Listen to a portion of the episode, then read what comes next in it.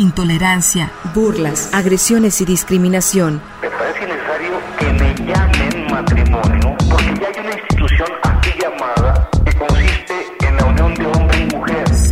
Sórico, Sórico, un espacio diverso para la reflexión y la promulgación de la igualdad de género, con Guadalupe Ramos Ponce.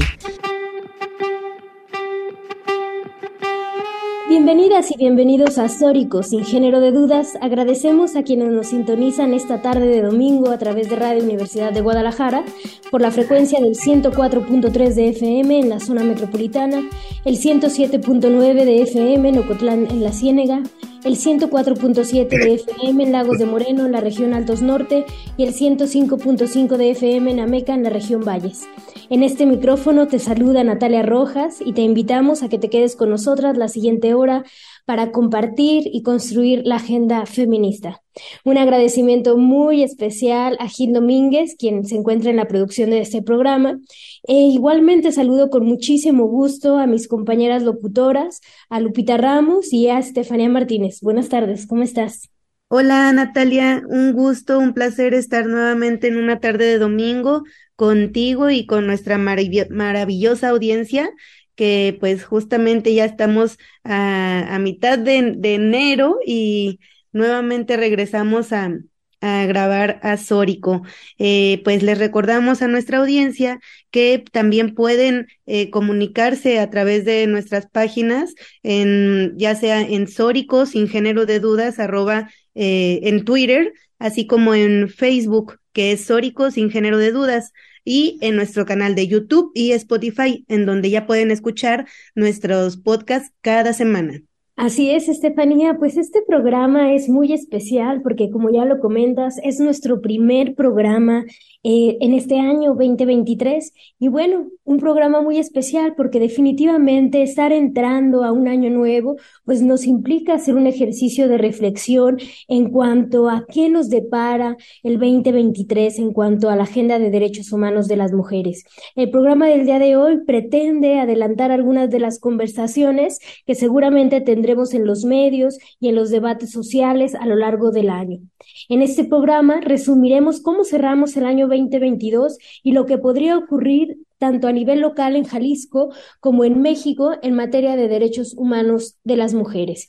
Y para iniciar me gustaría pues hablar de un tema tan importante que ha sido eh, y es la violencia contra las mujeres, un tema pendiente y que tiene que ser central en las agendas públicas, tanto locales como nacionales, ¿no? La prevención, la atención, la sanción y la erradicación de la violencia contra las mujeres. Eh, según datos del Secretariado Ejecutivo del Sistema Nacional de Seguridad Pública, Jalisco cerró el año 2022 ocupando el tercer lugar al hablar de delitos de lesiones contra las mujeres, con un total de 3.662 casos registrados durante los primeros 10 meses del año pasado. Igualmente, el secretariado documentó 17.023 llamadas de emergencia por los delitos de violencia contra las mujeres, contra las mujeres de enero a octubre. Y bueno, sabemos que eh, según información recabada por CLADE, la organización feminista a la que pertenecemos, pues se eh, ha señalado que, bueno, de lo que va de enero a septiembre del 2022, bueno, en Jalisco se han recibido por, los, por lo menos 27 mil 64 llamadas de auxilio, ¿no? Y bueno, con esto es solo una pequeña muestra de la grave crisis de derechos humanos de las mujeres, sobre todo el derecho que tenemos todas a vivir vidas libres de violencia. Y bueno, de eso vamos a estar hablando en este programa, cómo cerramos el año pasado y qué nos depara la agenda de derechos humanos de las mujeres para el 2023. Y para ello tenemos a dos invitadas y amigas y compañeras activistas muy especiales. Así es, Natalia. El día de hoy contamos con la presencia de dos compañeras de lucha y de y, que han tenido toda una, una historia de, de lucha desde CLADEM y desde diferentes organizaciones.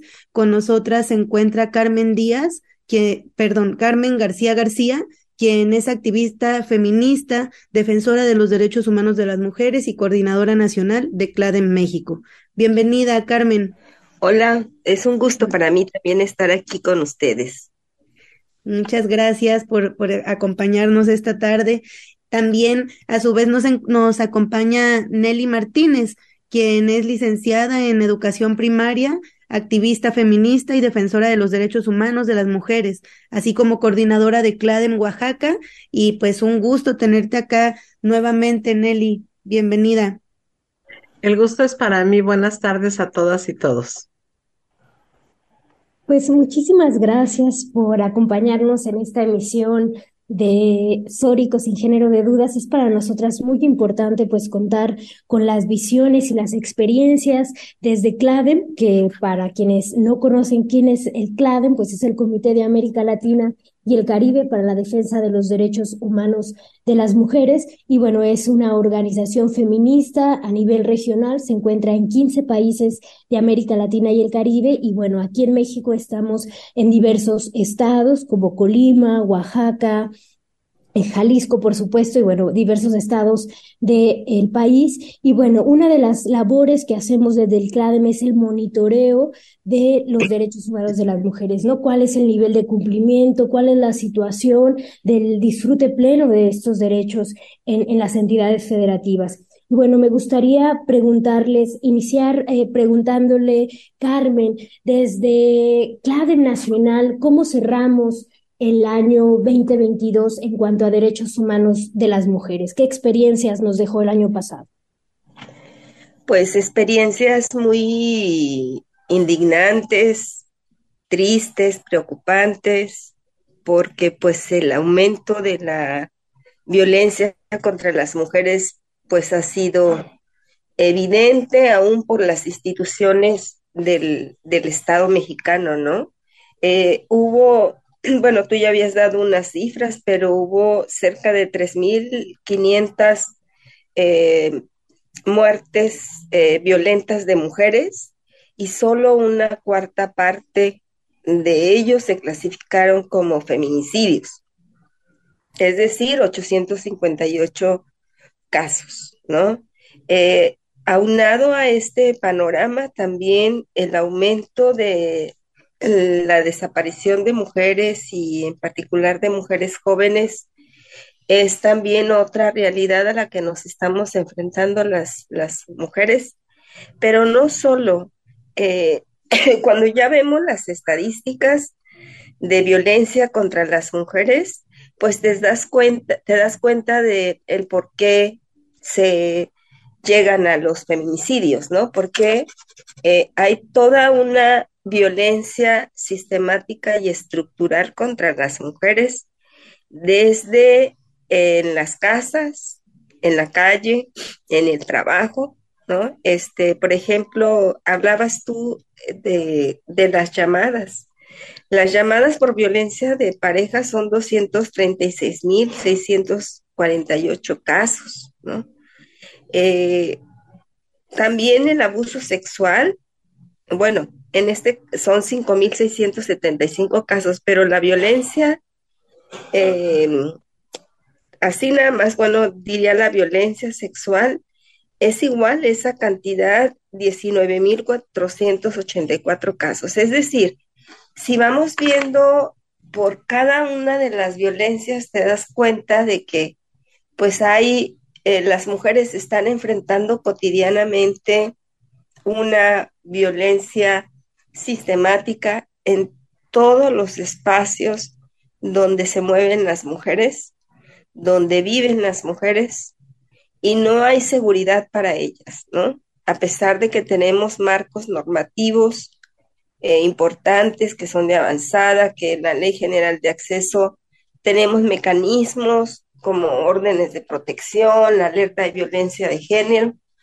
no ha sido suficiente no ha sido suficiente para, para parar la violencia, pero peor aún, el acceso a la justicia para las víctimas de feminicidio, como son delitos graves, la desaparición de las mujeres que todavía se está clasificando aparte, que por ejemplo, ¿por qué digo aparte? Porque no lo contempla la Ley General de Acceso como un delito grave. ¿Por qué? Porque hicieron un tipo penal, una ley específica de personas desaparecidas, ¿no? Pero lo que nos estamos enfrentando las mujeres con las desapariciones, pues para mí, en lo personal, y yo ahí dejaría eso, ¿no? Que es la desaparición de mujeres, para mí es igual como un feminicidio, ¿no? Porque tenemos mujeres que ya no encontramos. Muchas gracias. Muchas gracias, maestra Carmen, por estas, eh, pues esta primera aproximación que, pues justamente es, es sumamente compleja y, y, y dolorosa para las realidades sociales que enfrentamos como país y que justamente las asociaciones civiles, pues hacen una labor eh, sumamente eh, detallada, complicada y compleja para, para acompañar ¿no? Estos, estos casos y visibilizar, eh, sobre todo eh, presionar a las instancias que, que están encargadas de, de llevar a cabo las investigaciones correspondientes. Eh, maestra Nelly, ¿cuál ha sido, bueno, el año pasado, cómo, cómo, cómo, cuáles son algunas de las experiencias que, que, que se pudieron tener desde, desde sus espacios? Bueno, efectivamente, como la maestra Carmen lo refiere, eh, cerramos el año 2022 con el, un incremento en cuanto al número de delitos en contra de las mujeres, en cuanto a, a todo este ejercicio de violencia contra las mujeres. Lamentablemente las cifras no, no se han podido detener y menos ir en retroceso. Y el panorama en general en el país yo considero que, que es eh, muy desalentador. En algunos estados se, se hace mención que se deben a, es, a la presencia de, de los grupos delictivos, la delincuencia organizada, pero en otros en donde no hay esa presencia, eh, la violencia también ha estado presente y también los números rebasan pues eh, las cifras de los años anteriores. definitivamente una, un análisis y una reflexión que debemos seguir haciendo desde y, y visibilizando, sobre todo en todos los espacios y niveles eh, en donde eh, nos desarrollamos. Eh, vamos a mandar a corte, maestra Nelly, maestra Carmen, y regresamos para seguir hablando de estas em, graves problemáticas que enfrentamos como país y lo que implica su trabajo desde el CLADEM. Gracias por acompañarnos. Vamos a corte y regresamos a Sórico sin género de dudas. La agresión no es amor, es violencia y se denuncia. Y se denuncia. Sórico. La agresión no es amor, es violencia y se denuncia. Y se denuncia. Sórico.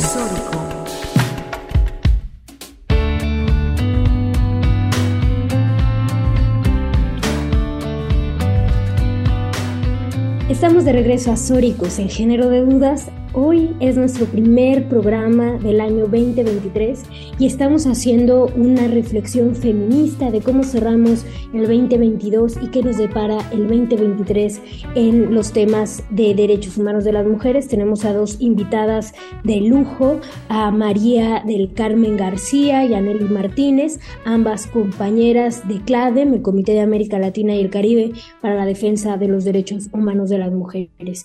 Y bueno, antes de irnos a corte hablábamos de eh, pues la grave crisis de derechos humanos de las mujeres que, que hay en el país, ¿no? En donde la falta de voluntad política se traduce en una política pública deficiente, ¿no? Que no ha estado a la altura de para prevenir, atender y sancionar las, las distintas modalidades de violencia que sufren las mujeres en México. Bueno, un claro ejemplo es la cantidad mínima de feminicidios que se investigan bajo los protocolos adecuados con perspectiva de género y derechos humanos, que eso se traduce, pues bueno, en pocas sentencias, también en órdenes de protección, pues claramente deficientes. Sin embargo, pues hay un movimiento feminista en México también pues vivo, eh, exigente, ¿no? Que justamente ha servido para pues traer a la agenda pública los temas tan urgentes en, materia de seguridad y el derecho a vivir vidas libres de violencia. En este sentido, ¿cuál es el panorama que nos depara el 2023, sobre todo con estos primeros cambios que hemos visto, como la llegada, por ejemplo, de una de la primera ministra mujer a la Suprema Corte de Justicia de la Nación. Esto definitivamente pues debe de augurar, ¿no? Cosas buenas para el acceso a la justicia para las mujeres. Esperemos que así sea. ¿Qué nos depara el 2023, eh, Nelly? Bueno, tenemos la esperanza de que cada, tenemos la esperanza cada año que inicia que los panoramas cambien, que, las realidades vayan cambiando y efectivamente, como lo acabas de mencionar, tenemos a la presidenta de la Suprema Corte de Justicia, eh, por primera vez una mujer. Eh, deseamos que, que la, la impartición de la justicia en este país cambie con, con esa mirada que tenemos las mujeres, que es un tanto diferenciada de los varón, de la de los varones. Eh, lamentablemente, el sistema jurídico, el sistema judicial en nuestro país nos ha quedado a deber mucho a las mujeres. Lo mencionaba la compañera María del Carmen en el bloque anterior. Estamos siendo testigas de un número creciente de desapariciones de mujeres jóvenes en, a lo largo y ancho de todo el país. Eh, mujeres que en la mayoría de los casos no aparecen, eh, las que aparecen también, vamos a decir, a repetir, la mayoría aparecen eh, pues asesinadas y las demás pues muchas veces no aparecen. lamentable también es el hecho de que se continúen, los jueces continúen em, reclasificando los delitos, reclasificando la, los asesinatos de las mujeres y no se inician como feminicidio, eh, pero eh, en esa reclasificación que hacen, eh, pues los realmente los asesinatos de mujeres que llegan a un a un juicio y a una condena por feminicidio son los mínimos. En nuestro país, el año anterior, pues ya sabemos, más de 10 hombres cada día decidieron, en, decidieron convertirse en asesinos de mujeres, en feminicidas. Y en este inicio del 2023, en el estado de Oaxaca, pues eh, a la fecha que es el día 12 de, perdón, el día 15 de de, enero tenemos eh, ya eh, seis feminicidios o seis asesinatos de, de mujeres. Para el estado de Oaxaca es, es un inicio violento eh, porque eh, han sido asesinadas eh, varias mujeres en las diferentes regiones y no, no, este, no observamos una acción contundente de parte de las autoridades para actuar de manera inmediata para identificar y para detener a los asesinos. Sí, definitivamente eh, hemos comenzado este 2023 con una con, estadísticas sumamente alarmantes y que pues acá en Jalisco eh, tenemos nueve eh, feminicidios ya en lo que va del año y justamente el tema es cómo poder entender qué es lo que está sucediendo con el sistema eh, de justicia, ¿no? ¿Cuál es la, eh, esta, este paradigma que no logran soltar en las instancias jurídicas, desde las investigaciones, los estudios que han realizado, eh, maestra Carmen, ¿cuál, qué, qué, ¿cuáles son estas resistencias que, que siguen imperando en, en los sistemas, en este sistema eh, jurídico eh, mexicano que no logra eh, dar el siguiente paso?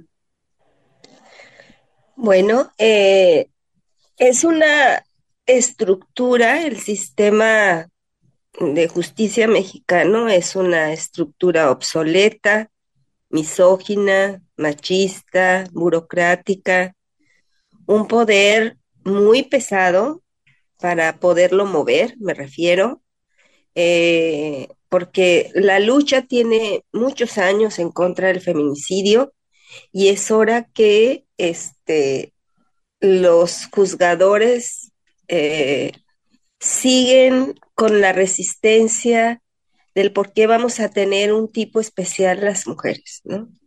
Siendo que ellos ya sacaron un protocolo para investigar los delitos con perspectiva de los, los delitos graves, con perspectiva de género. Hay sentencia, la sentencia Mariana Lima, que pues eh, plantea que toda muerte violenta de mujer se debe de investigar como feminicidio. Desde el 2000, ay, no me acuerdo si es 15 o 16, y es hora que en lo local vemos todavía por parte de los ministerios públicos, por parte de las autoridades de primer nivel, en este caso de las fiscalías para empezar, pero luego de los juzgadores, donde hay una resistencia. Eh, también en relación a la, al dinero que destina el gobierno para la seguridad pública, que en realidad la seguridad, la seguridad pública, quienes están creando una situación grave de violencia son los mismos hombres, ¿no? Sí es cierto, los delitos de homicidios dolosos de hombres son más, pero ellos son los que están en guerra contra ellos mismos, ¿no?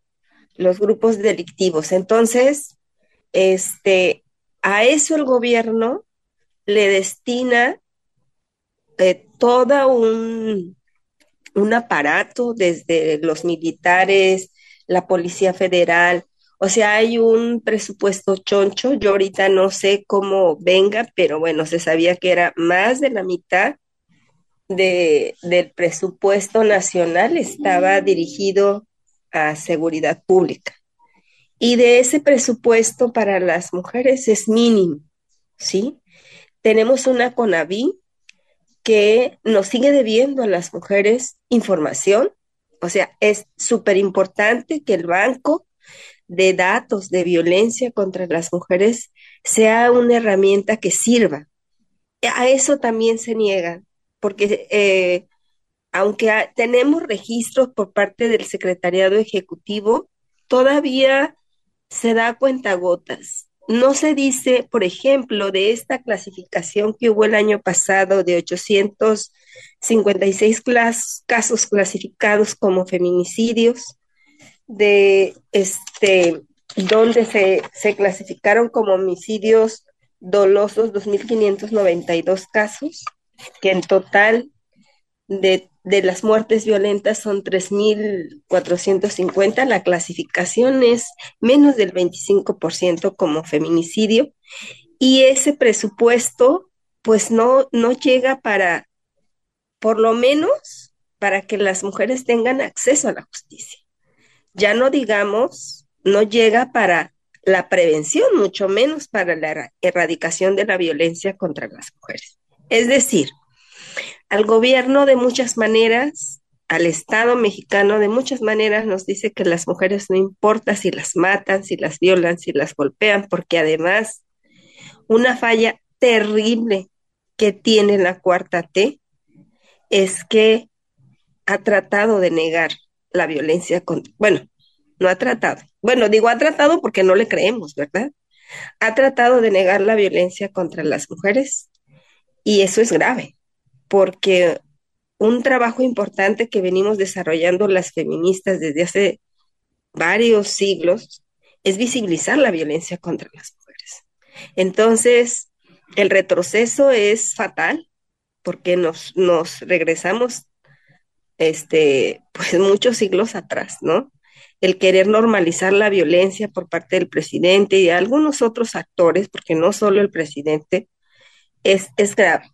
Es grave la situación que estamos viviendo. En el caso de Colima, pues Nelly dice, este, van seis feminicidios. En mi caso van siete al día de hoy y Colima tiene menos de 800 mil habitantes.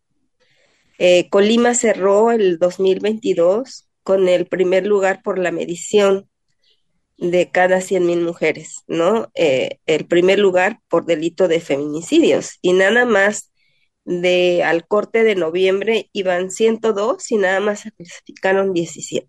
Entonces volvemos a lo mismo. Eh, yo repito que este, el gobierno normaliza la violencia contra las mujeres, por tanto, el presupuesto, la prevención, la sanción y la eliminación de la violencia, pues en la política pública es muy deficiente. Entonces, la carga para las organizaciones feministas es mucha, porque seguimos nadando contracorriente. Eso es todo. Qué importante esto que mencionas, Carmen, ¿no? De cómo pues ante las omisiones graves de las instancias gubernamentales para pues erradicar la violencia contra las mujeres, esta sobrecarga que se deposita en las organizaciones de la sociedad civil, organizaciones feministas que eh, pues con, con, recursos escasos pues están articulando y haciendo frente pues a la situación tan grave de violencia contra las mujeres. También es muy importante pues esto que menciona respecto a los presupuestos, ¿no? Porque los presupuestos justamente son las herramientas clave pues para materializar esos cambios pues muchas veces legislativos o la articulación y la implementación de una política pública eficiente, ¿no? Es decir, se necesita contar con estos presupuestos suficientes y que lleguen realmente a la operación adecuada de toda la política pública que sirva para erradicar todos los tipos de violencia contra las mujeres, ¿no? Y al final, pues que el, el derecho a vivir vidas libres de violencia sea una realidad vivible para todas las mujeres, adolescentes y niñas en el país. Y eso definitivamente sigue siendo pues una deuda pendiente, una deuda que no olvidamos y una deuda que vamos a seguir exigiendo justicia por todas las mujeres y niñas del país. Y bueno, vamos a seguir reflexionando de esto, pero antes vamos a un pequeño corte de estación y regresamos a Sórico sin género de dudas.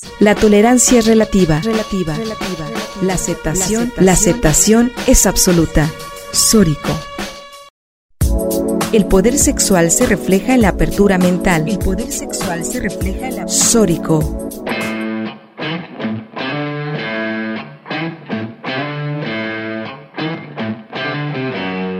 Y regresamos a Sórico sin género de dudas, en donde hemos estado reflexionando sobre cómo se cerró el año 2022 y cómo eh, empezamos este 2023 en torno a los temas que nos implica la violencia contra las mujeres. Eh, particularmente, eh, antes de irnos a corte, hablábamos de cómo es un es una, una estructura institucional y estatal, municipal, nacional también, que, que está poco o nulamente sensibilizada ante los problemas, ¿no? ante las problemáticas que nos implican la, la, violencia contra las mujeres y que consecuentemente hay una, una mm, ardua complejidad a la que nos enfrentamos cuando queremos visibilizar estos casos, ¿no? Eh, Nelly Martínez nos quería, nos, nos comentabas sobre este, esta, estas acciones que se han realizado eh, y cómo se han enfrentado a estas instancias. Sí, efectivamente, eh, como lo han mencionado, los, el tema de los presupuestos es, es ahí eh, el talón de Aquiles de este sistema tan, tan mm, difícil de, de eh, componer, de enderezar, de hacer que, que trabaje tal como lo debiera hacer. Y también las voluntades políticas.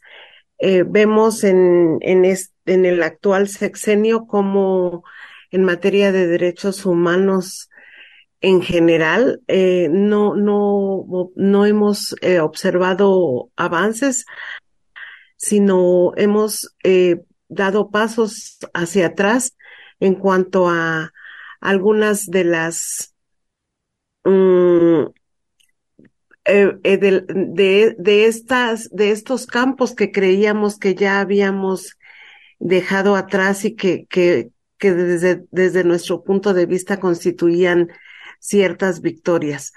Lamentablemente, eh, las visiones de las instituciones son muy diferentes a las visiones que tenemos las activistas y mucho más diferentes a las que tienen las mujeres de las ciudades, de las poblaciones, de las comunidades rurales. Eh, en esta época, el Estado ha querido fincar la responsabilidad de nuestra seguridad a nosotras mismas.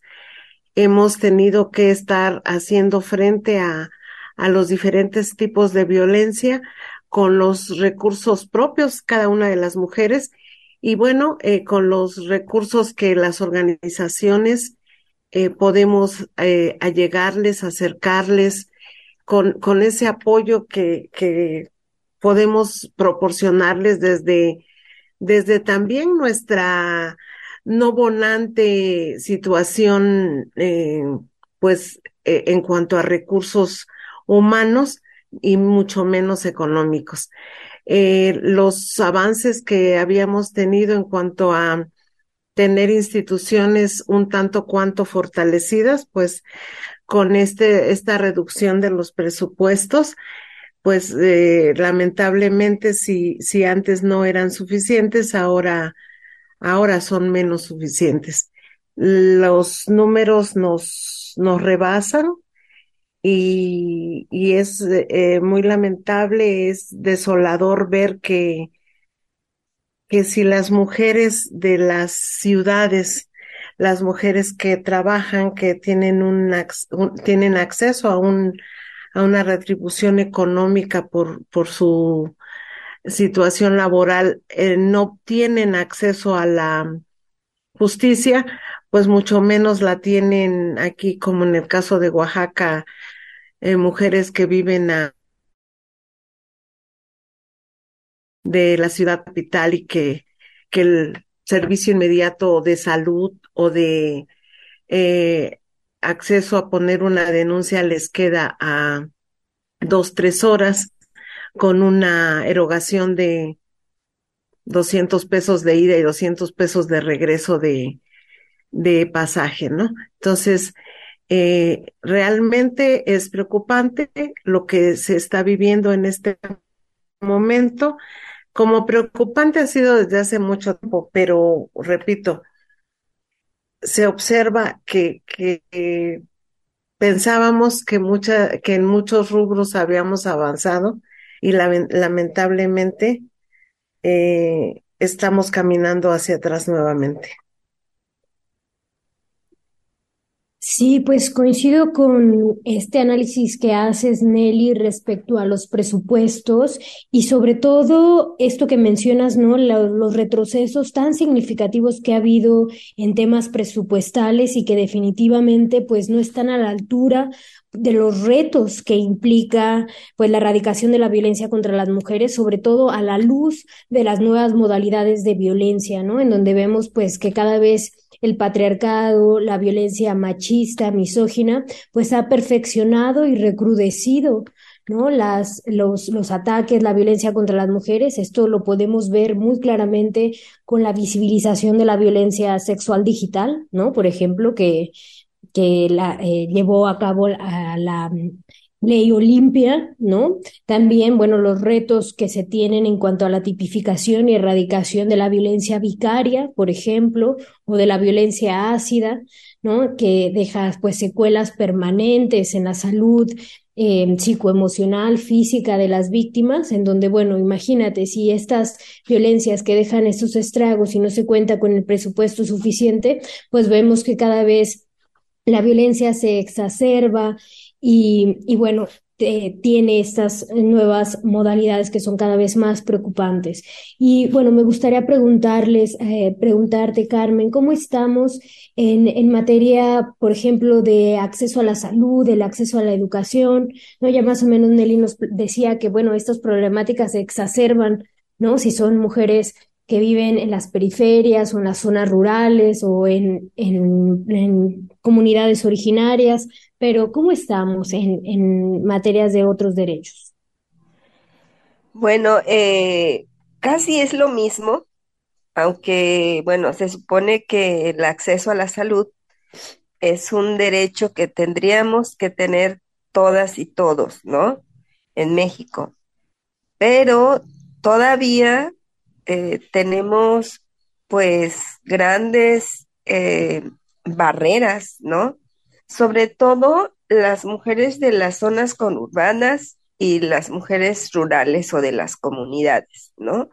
Donde, como dicen él, y para poderse desplazar tienen que poner de, de su dinero y luego también tenemos una burocracia terrible ahí, terrible, y una política pública que para mi gusto, pues ha venido eh, desapareciendo, porque pues eh, la apuesta de AMLO es darle el recurso directamente disque para este, evitar la corrupción. Y bueno, ya hace días salió realmente el peine, ¿no? Que decía que pues realmente era una estrategia política, ¿no? Para, para sus votos para los votos que tienen que tener. Entonces, pues así el descaro de las cosas. Y bueno, eh, el acceso a la justicia, sobre todo en, derechos sexuales y reproductivos, pues es todavía una deuda pendiente del Estado, y más para los, las eh, jóvenes y las niñas, eh, o personas este,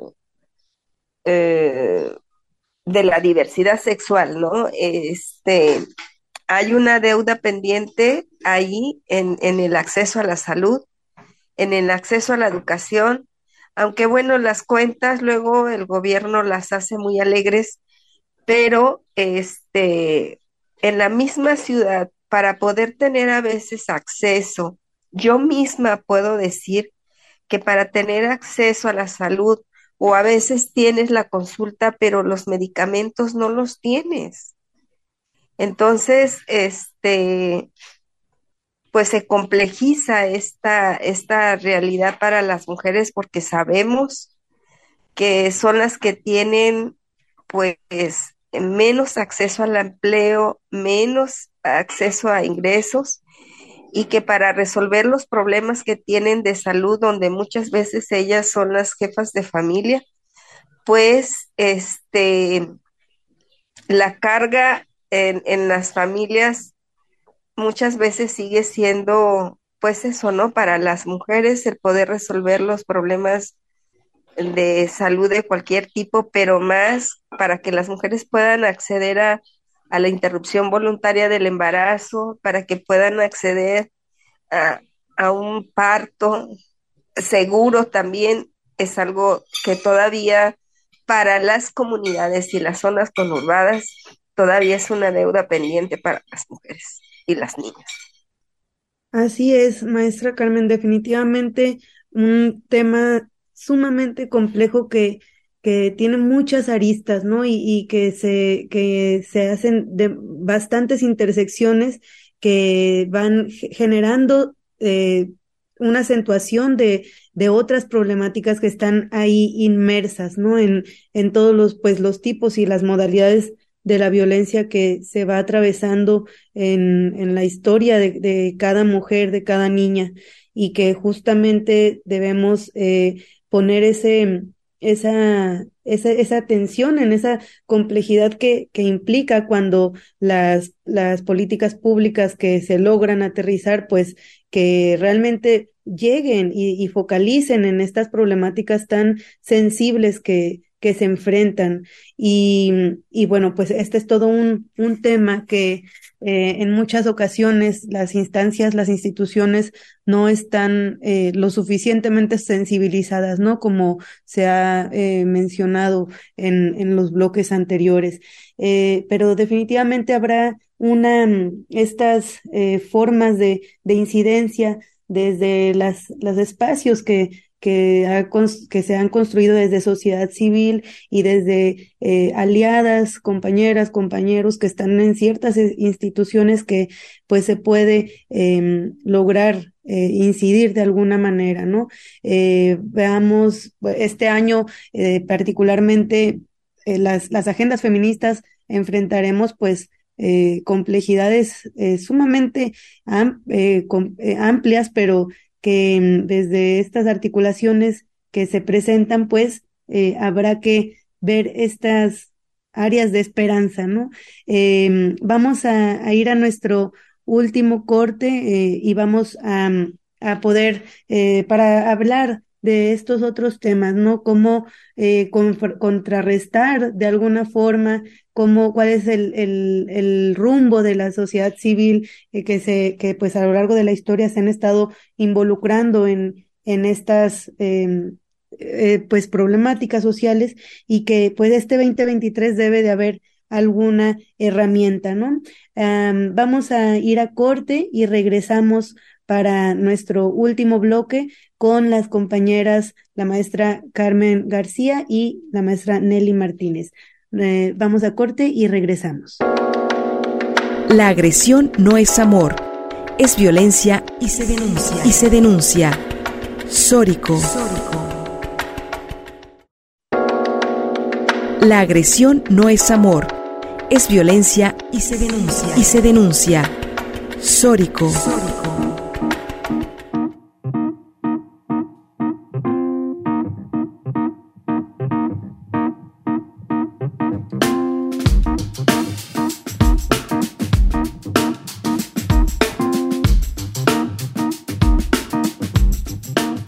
Estamos de regreso a Sóricos sin género de dudas y el día de hoy estamos con dos invitadas muy especiales, Nelly Martínez y Carmen García. Estamos haciendo un recuento feminista de lo que fue el 2022 y qué nos depara el 2023 en materia de derechos humanos de las mujeres.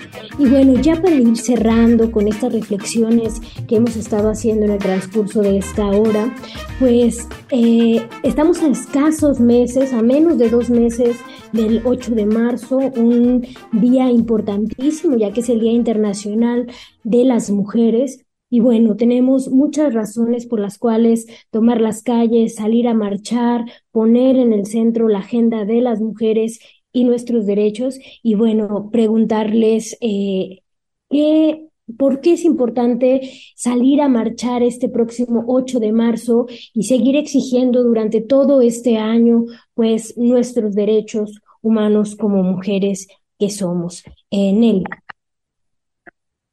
Mm, bueno, eh, cada, cada ciudadano, cada ciudadana, desde su espacio, desde el ámbito en donde se encuentra, no tan solo debe, tiene, tendría que visibilizar todos los días las complejas realidades por las que transitamos las mujeres y tendrían también que hacer algo para cambiar estas realidades, estas crudas realidades que nos envuelven y que nos, que nos tocan a veces muy directamente. Quiero mencionar un último análisis de, de la ONU, de ONU Mujeres, en el que mencionan que, que nos hacen falta alrededor de 300 años para cerrar las brechas existentes en materia legal y lograr eliminar esas leyes discriminatorias en contra de las mujeres. Si, si no salimos todos los días, si no visibilizamos todos los días, si no seguimos poniendo el dedo en el renglón acerca de que tenemos derechos porque somos seres humanos, tenemos los mismos derechos que los hombres y tenemos sobre todo el derecho a vivir una libre, una vida libre de violencia, estos alrededor de 300 años se pueden convertir en 500 más. Es importante que, que todos los días, que a cada momento estemos enfrentando, acompañando, peleando, tratando de arrebatar ese respeto a los derechos que tenemos. Eh, el 8 de marzo, sin duda, pues nos permite eh, hacer uso de diferentes estrategias y de diferentes maneras de, de manifestar esa rabia que debemos considerar digna rabia. Eh, considero que, que debemos seguir en la misma línea y debemos invitar a, a las iguales, a las que están enfrente, atrás, a los lados, a que juntas podamos ir construyendo un mundo mejor. Así es, maestra Nelly, muchas gracias por compartirnos estas eh, reflexiones eh, finales que seguramente resonarán en, en quienes, en nuestra audiencia que nos está escuchando y que justamente pues este año debe haber eh, pues una marcha eh, multitudinaria, ¿no? Que logre presionar y generar esta visibilización, esta sensibilización de, de las problemáticas que eh, tan, tan, tan delicadas que pasamos en esta sociedad mexicana, niñas, adolescentes, mujeres de, de todas las edades, ¿no? Eh, maestra Carmen, una serie de reflexiones finales para poder, eh, pues, tener un escenario eh, de incidencia desde todos los espacios donde nos escucha nuestra audiencia. Eh, gracias. Bueno, eh, yo sí quisiera también comentar que las defensoras, este, el año pasado también hubo, eh, fueron violentadas, fueron asesinadas, eh, y que bueno, es, son violencias que acaban con la vida o violencias físicas que afectan a, todas las activistas, a todas las defensoras de derechos humanos y que el Estado en ese sentido ha sido omiso. Eh, hay red de defensoras a nivel nacional que se han tenido que agrupar, así como de periodistas, para poder enfrentar a un Estado omiso que sigue naturalizando también esa violencia. Entonces, los desafíos periodistas, defensoras de derechos humanos y las mujeres y las niñas en general, pues estamos ante un Estado que naturaliza la violencia y que por tanto, este, yo decía hace rato, la carga que que tenemos en ese sentido es, es, es grande porque pues tengas o no recursos, la lucha debe continuar y debemos seguir visibilizando la violencia, exigiendo, acompañando, como decía Nelly, este, el acceso a la justicia, pero también la prevención de todos estos delitos que en el año que acaba de terminar ha sido un año violento, muy violento para las mujeres. Con eso que me quedaría yo en el sentido de que este, como organizaciones feministas tenemos que seguir avanzando y luchando por eh, el respeto a los derechos de las mujeres, porque se eh, prevengan los delitos de violencia contra las mujeres, porque se atienda, se sancione y se erradique la violencia contra las mujeres. Muchas gracias. Muchísimas gracias, Carmen. Muchísimas gracias, Nelly, por compartir todas estas experiencias, pero sobre todo gracias por ser defensoras de los derechos humanos de las mujeres. Definitivamente en este año más que nunca se necesita pues mujeres comprometidas con otras mujeres, con nuestros derechos y bueno, que sea un año próspero para la defensa de los derechos humanos de las mujeres y niñas en el país. Seguiremos vigilantes, exigentes y bueno, hemos llegado al final de este programa, definitivamente un programa muy interesante con el cual arrancamos el año. Muchas gracias también a mis compañeras locutoras Lupita Ramos y a Estefanía Martínez. Un placer eh, haber estado en esta tarde de domingo contigo, Natalia, con eh, nuestro productor Gil Domínguez y con Lupita Ramos a la distancia. No, tenemos una cita el próximo domingo. Así es, esto fue Sórico, sin género de dudas, y les dejamos en compañía de la programación de Radio Universidad de Guadalajara. Tenemos una cita con ustedes el próximo domingo en punto de las 2 de la tarde para seguir construyendo la agenda feminista. Hasta la próxima.